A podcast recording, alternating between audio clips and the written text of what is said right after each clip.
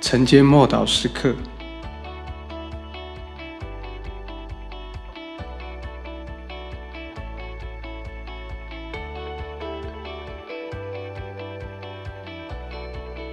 圣灵在你里面做见证。罗马书八章十六节，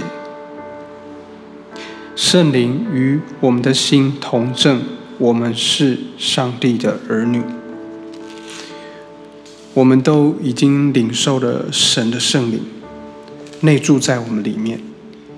他向我们说话，启示我们，赐给我们意象，也给我们异梦。并且在我们里面为我们做见证。我们的里面就是我们的心灵。从我们重生的那一刻起，神的圣灵就住在我们里面了，并且他向我们的心灵说话，让我们知道他的想法跟他的计划。圣灵把这些源自于神心中的思想传达到我们心中，使。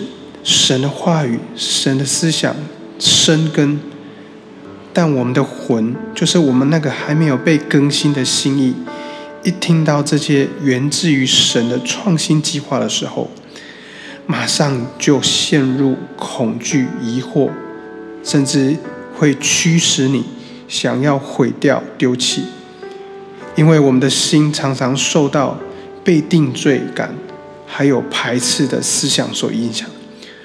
而我们的自尊心低落，所以当神对我们说话的时候，我们就不容易接受，不容易以正确的方式来回应，因为那听起来太伟大，太美好，似乎是不可能的事情，或者甚至我们自己觉得自己配不上。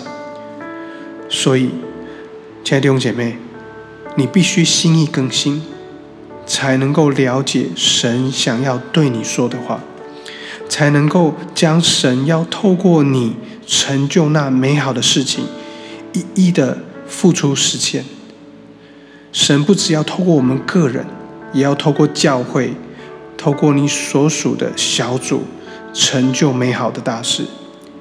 圣灵会运用神的话语，那个神的话语就是神的道的那个宝剑，除去一切拦阻我们不了解、不能了解。或不能够遵行神话语的各样事。诗篇三十七篇的第四节，神这样说：“世人这样勉励我们，你要以耶和华为乐，他就把你心里所求的赐给你。”我再讲一次，诗篇三十七篇第四节，诗人这样子宣告：“你要以耶和华为乐，他就把你心里所求的赐给你。”神想要把我们心里所求的赐给我们。但首先，他需要把那一份渴慕放在你我的心里。我们也必须学习聆听心灵的声音，学习分辨什么是出于我们自己血气的声音、想法还有野心，什么是真正出自于神那纯净的属天的感动跟他的话语。我们一起来祷告：主啊，我谢谢你。你向我说话，我谢谢你帮助我能够听见你所说的话，使我能够了解并能够领受你想要为我做的事，你想要透过我去做的事。